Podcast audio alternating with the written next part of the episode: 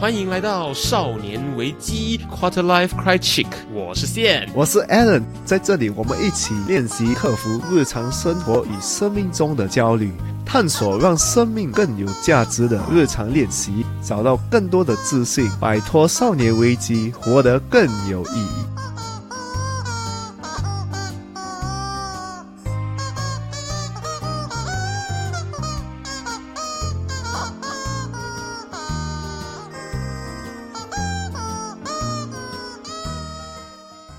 欢迎回到少年危机，我是现，是 Allen。好，我们呢重启了我们的内容。如果是有幸有听到我们前面十集的内容的朋友的话，恭喜你们，因为那个会是我们限定版的内容，那可能你之后就不会再听得到了。对我，我们会储存起来，所以我们决定呢，再一次的更精简的整理新的内容给大家。然后呢，我们决定能够更好的让大家能够可以去吸收，可以去跟我们一起来探讨这样子一个状况。首先，我们可能要先跟大家分享一下什么叫少年危机，或者是有些人把它叫做青年危机。不过我们觉得纯粹是觉得少年危机念起来比较好听，对，所以我们选择少年危机。而且这个市场上大部分会叫他们青年危机。可是我们发现，其实所谓的青年危机，我们听到青年这个单字，你就会觉得说，哦，青年可能就是是二十五岁到三十五岁这样子一个年纪，可是，在我们做了一点功课之后，我们亲身体验之后，还有我们自己回想一下我们的经历之后，我们发现到说，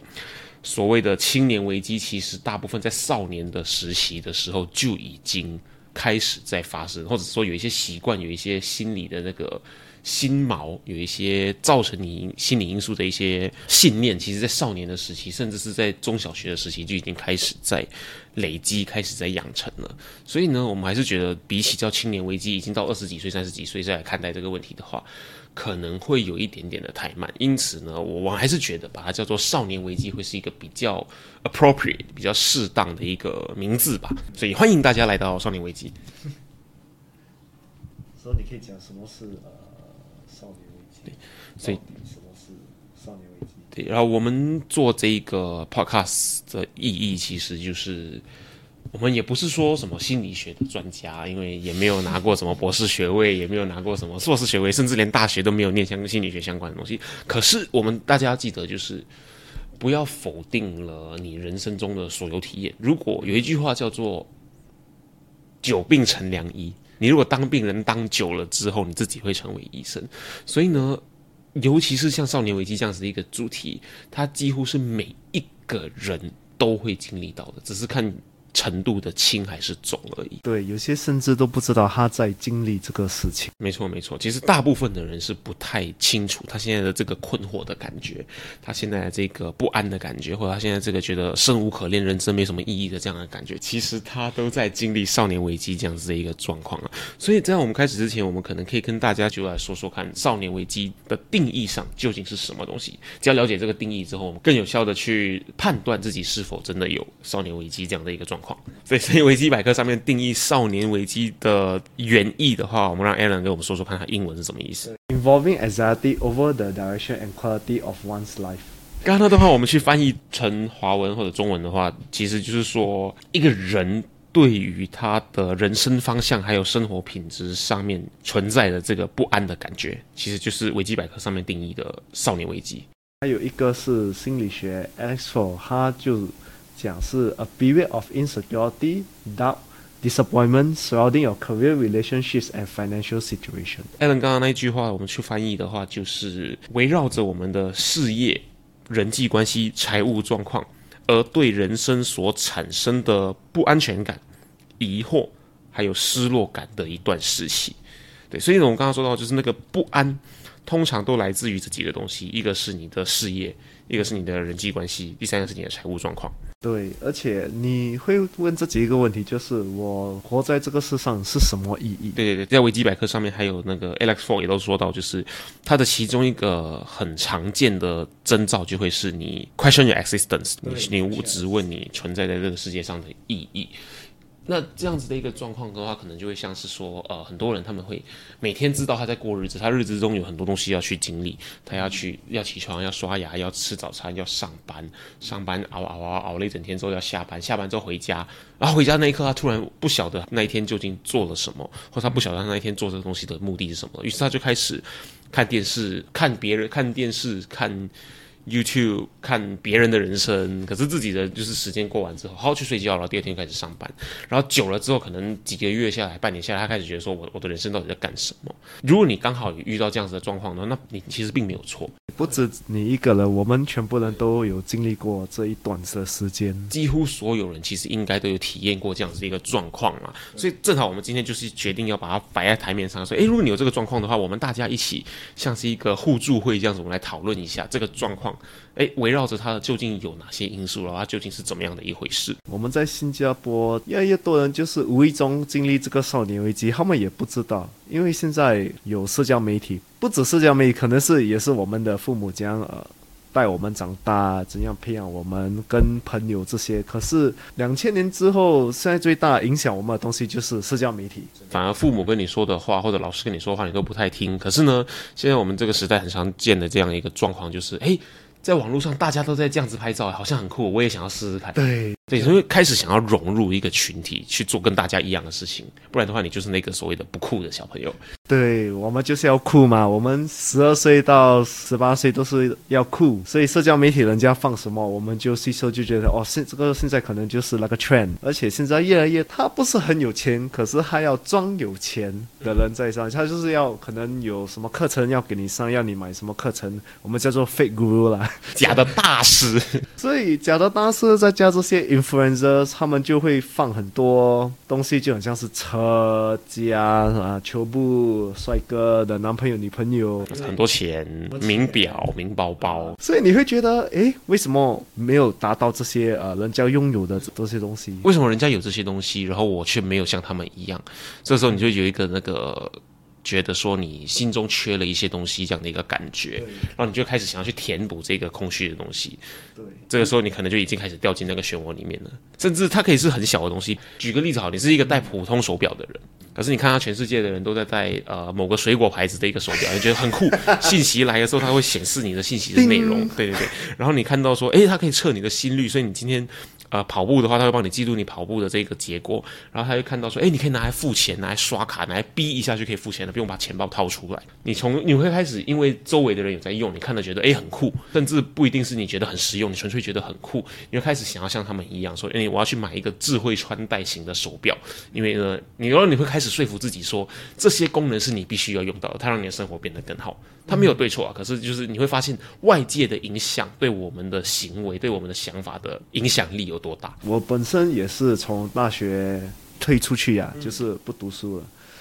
其实我读书，我也是没有去想为什么我要需要读书，因为我也是像先讲的，我们就跟着社会，社会就是讲要拿文凭，每个人拿文凭，自然而然你觉得拿文凭就是正常的啊，我应该读书的。可是我读书又没有这样好，就很辛苦，人就不用紧。然后就读读到了大学，我是呃有经历过 IDE，然后进呃保利就是理工学院，然后进了大学，是蛮长远的一个路。然后就到了大学，我也是一直在拼读，我也不为什么我在读，然后我就问自己一个问题：为什么我会开始读书啊？我读书的意义是什么？然后我就把。全部东西就放一边，我就写为什么。连只有一个理由，就是因为我要那个文凭。如果我只要那个文凭，我就想我读来干嘛？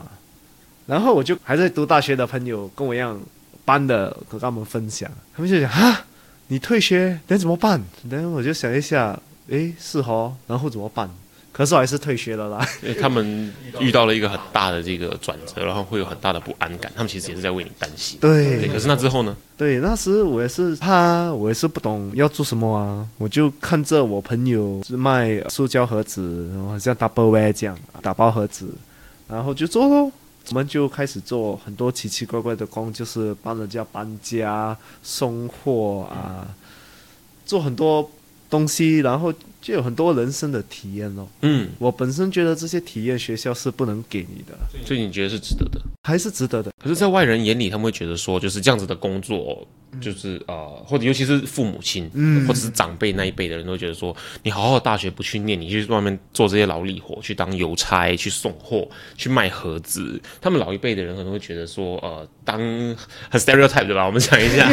你记得我们很常说过的，就是它是一个网络上有在开的一个玩笑。作为亚洲人，你只能有四个未来，第一个是当医生，第一个是当律师。第三个是当呃工程师，也就是说，除了这三个以外的都是废物。对，这在长辈眼中可能会就是觉得说，你好好的大学生不去当，嗯，然后你去做这些一般不用念大学的人就可以做的工作。那那个时候你是怎么样子面对这个东西？其实我跟我父母讲的时候。他们真的是有一点怒啊，很生气，我很生气。对，我没有看过我父母这样，就是同心同德的一起。你是说两个站在同一阵线一起来攻击一样，一起攻击我，我就哇，这个是一个我人生都都没有看过的东西。所以我就想怎么办，就是什么方法，就是先斩后奏咯，对不对？没办法嘛。其实话说话说回来的话，就是呃，你真的打算这么做，他们再怎么生气，那他们也说真的不太能够做些什么东西。他们怎么样？呃，断绝父子关系吗？还是什么？对他们也是有劝我，然后这几年我就一直做这个东西哦。然后到了今年年头。我的妈妈就过来跟我讲：“你其实不要做这些了啦，就是放弃你这些想做的东西。”那时候我就进入了 anxiety depression，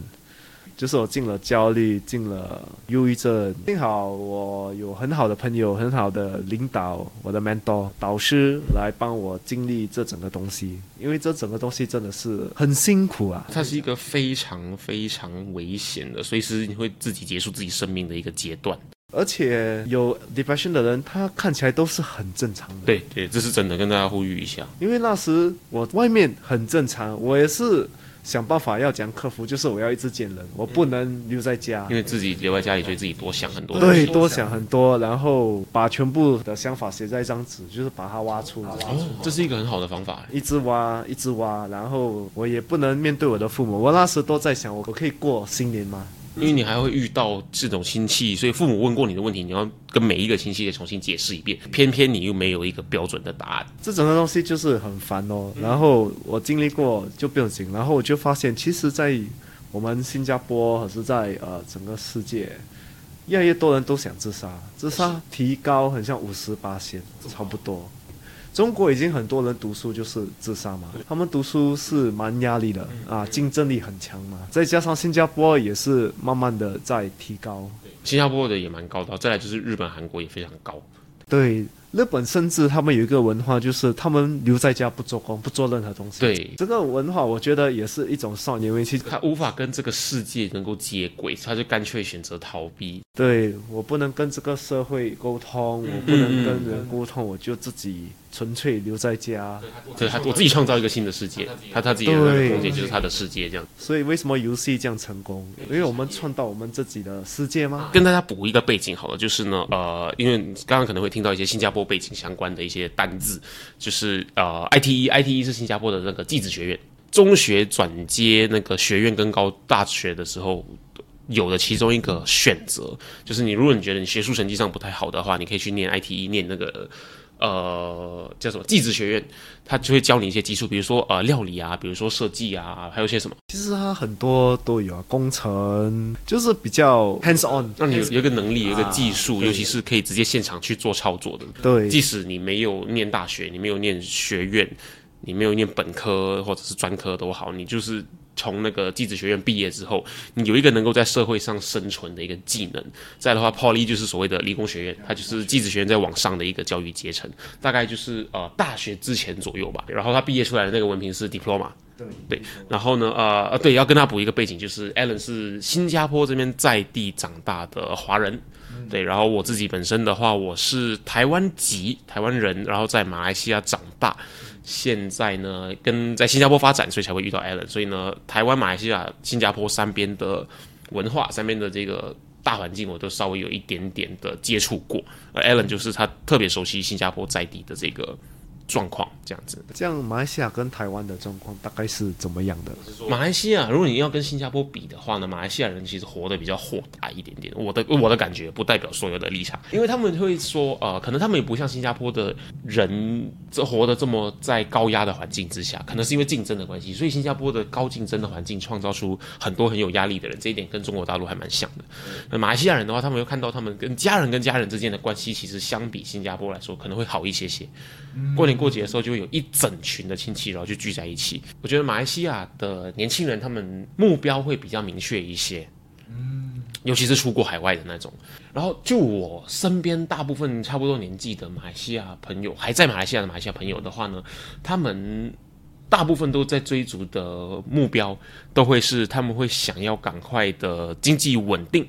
不一定是经济独立，他们觉得很多是觉得稳定的时候，他就可以往下一个阶段发展了。所以我觉得这是一个很不错的思维，因为呢，他们采取行动的那个时间比较快。嗯我觉得经济稳定之后呢，他们就要成家立业，要啊找到另一半。所以很很多，我们之后也会跟大家聊更多。就是其实，在马来西亚那边，我认识蛮多朋友，他们会因为现在还处于单身而进入一个很焦虑的状况。经济稳定之后成家立业，然后接下来要要就要是买车、生小孩，对，然后呢就是过着幸福快乐的生活。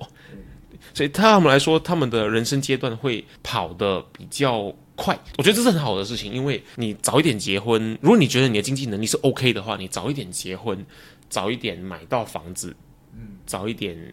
有一台自己的交通工具，然后早一点生小孩。这样子的话，你会觉得很多不安的东西，你可以稍微的越早把它安顿下来。对我们就是被卖这个 idea，就是一定要结婚。可是你没有想到这些金钱的压力其实是蛮大的，尤其是在新加坡。对，就是房贷啊、车贷啊，然后还学贷啊这些。我也不是在叫每个人不要结婚，不要有孩子，不是这个意思。就是你就是要想你自己想过的生活是真正什么种的生活。啊，你真的要结婚吗？你是结婚是因为你爱他，还是因为社会的压力？你觉得你一定要？我时间到了，我知道，我现在这个对象我觉得还可以，我就去结婚。对，我也发现到很多人结婚也不是因为真正爱那个人，就是因为哦，他就是我的唯一一个选择喽。你追踪我们的 Instagram 了吗？如果还没有的话，现在就拿出你的手机，打开你的 Instagram，搜寻。Quarterlife dot Criching C R I C H I C K Criching，对，找到那只鸡，嗯，然后把那个蓝色的追踪按钮按下去，按了吗？按了吗？很好，我们继续。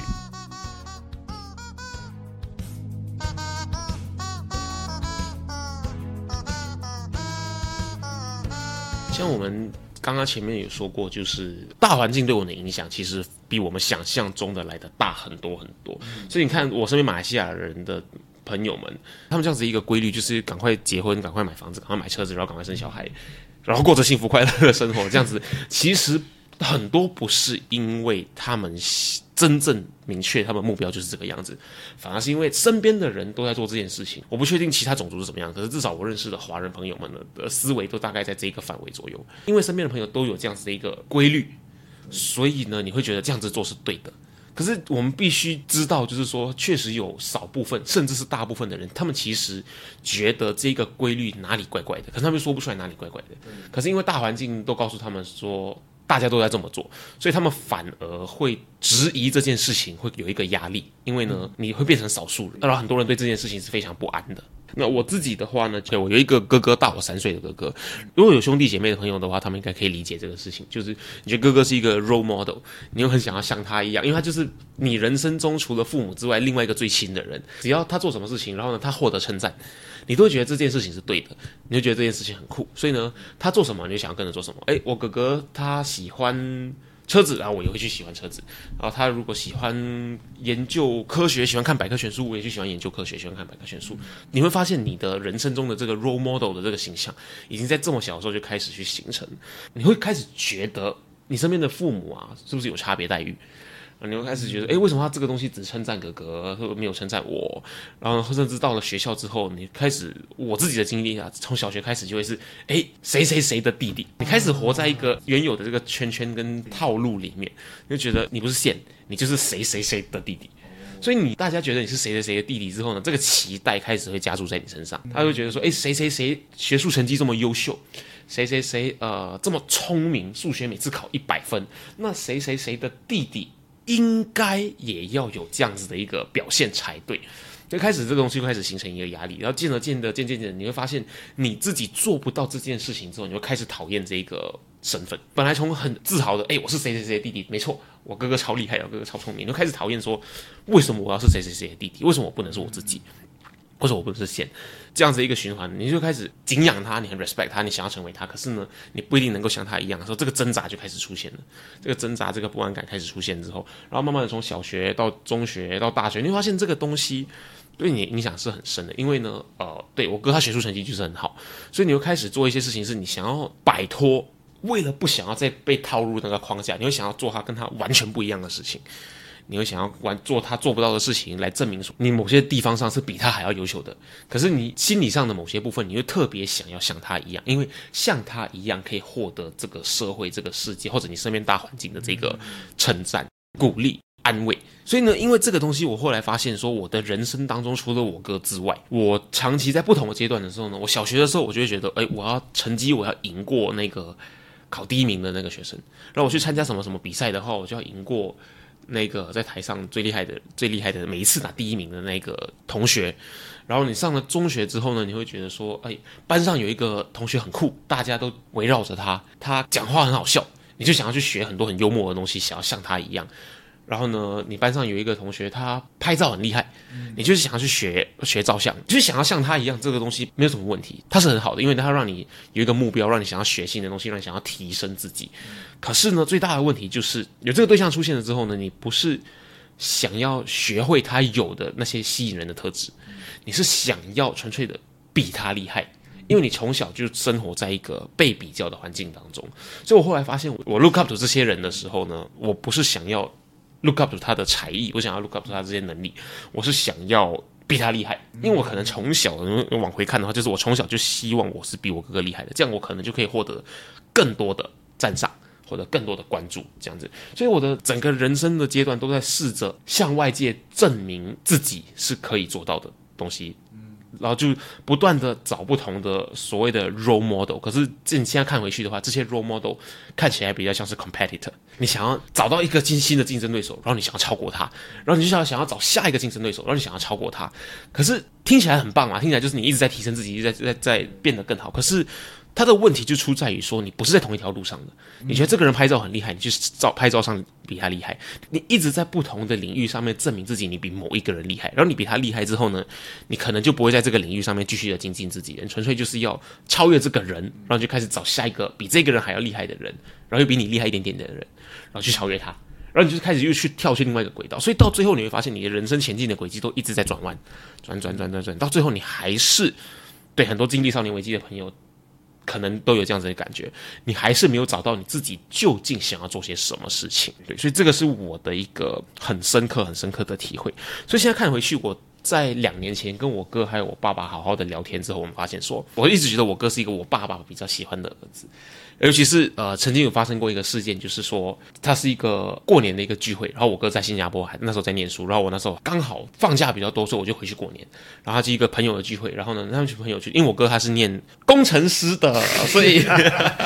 他就是符合条件，三大三大优秀职业之一。那当然，我父母不就很觉得很自豪嘛。然后呢，工程师是一个讲出来，大家就觉得哦，工程师哎，这样很厉害的一个东西。对，可是我自己那时候是念设计，我自己也蛮喜欢艺术的东西。可是我后来。发现说喜欢跟想要去做完全是两回事啊！这是之后的内容，大家可以有以后有机会可以听到。我会发现我特别喜欢这个东西的另外一个原因，也是因为我不想要跟我哥哥一样。他都是走科学界、走知识界、走理工这样子一个东西，所以我想要完全走一个不一样的路，他不会去走的，而且也不会去被他跟他比较的一个路。所以呢，我中学开始我就在念美术，大学我就念设计，我念了一个设计，然后一样回去过年嘛，然后一个聚会，然后身边有爸爸的朋友啊，一些 family friends 这样的一些人就坐在那边聊天，他就说：“哎，你大儿子现在在新加坡念的不错，念什么？哦。”我爸爸就露出了一个很，在我看来啦，一个很自豪的哦，他是生物工程的工程师，而且念的是南洋理工大学，是新加坡前三大学府的其中一个。对啊，我爸就很自豪嘛，然后他就会说：“哎，你这个小儿子他念什么？”这是我爸他露出了一个有一点困惑，有一点点不知所措。可是在我那时候看来，他是有一点点不好意思的表情。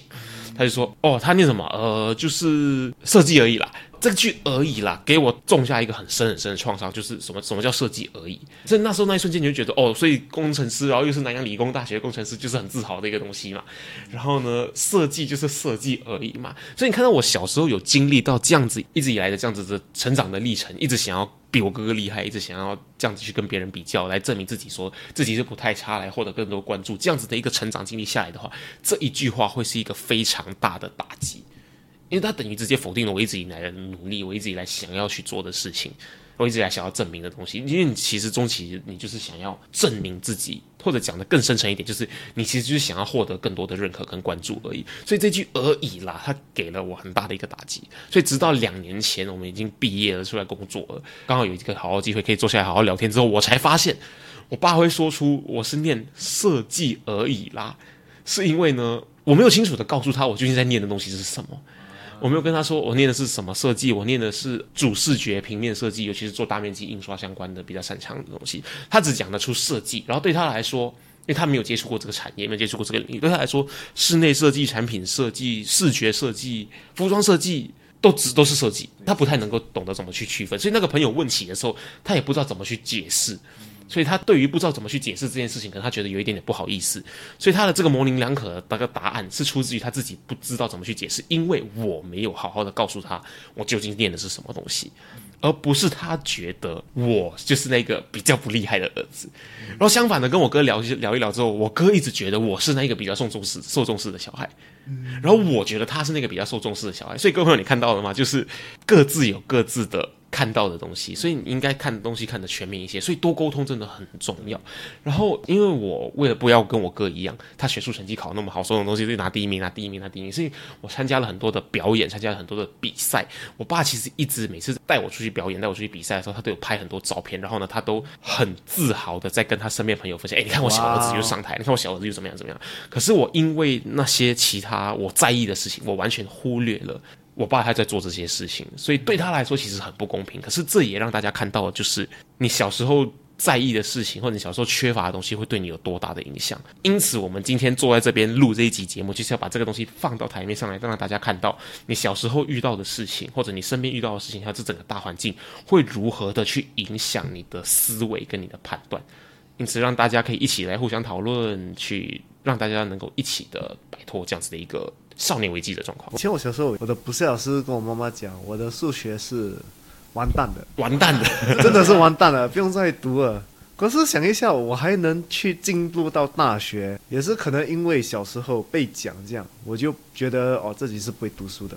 大环境告诉你要去念大学，你才发现，哎，我是读得了书的。而且你只要付钱的时候不会一直付错钱，或者收钱的时候不会一直收错钱，那其实你数学基本上来说就是在这个社会上是可以使用的了。对呀，很多人就是进入这个陷阱，就是经历过一个事情，然后没有沟通，然后就放在心上，放到。一生这样，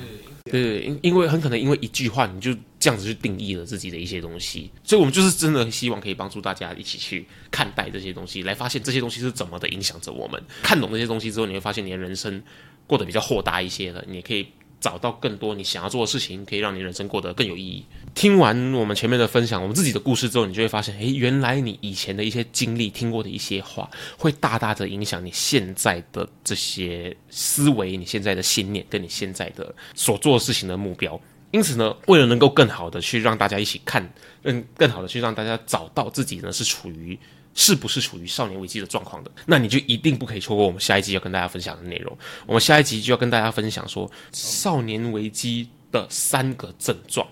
如果你有这三个症状的其中一个，甚至更多的话呢，那毫无疑问的，你应该就处于少年危机的挣扎当中。所以，我们只要能够判断的症状，我们就可以更加的确定要怎么样子去摆脱、去克服这样子的一个状况了。那今天应该大概跟大家分享到这边，非常幸运的，非常高兴的，我们能够重启我们少年危机的内容，更好的来帮助大家，更好的跟大家一起来正视少年危机这样子一个课题啦。今天跟大家分享到这边，我是谢，我是 Allen，我们下期见。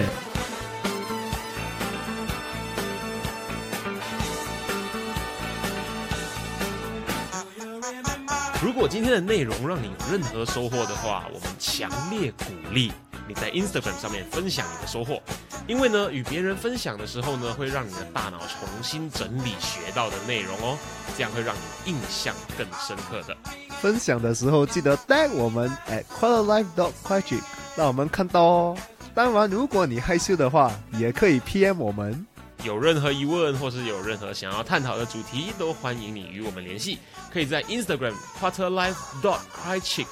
联系我们，或者是呢 email 到 quarterlife c r i c h i c 没有 dot at gmail dot com quarterlife c r i c h i c k c r i c h i c at gmail dot com。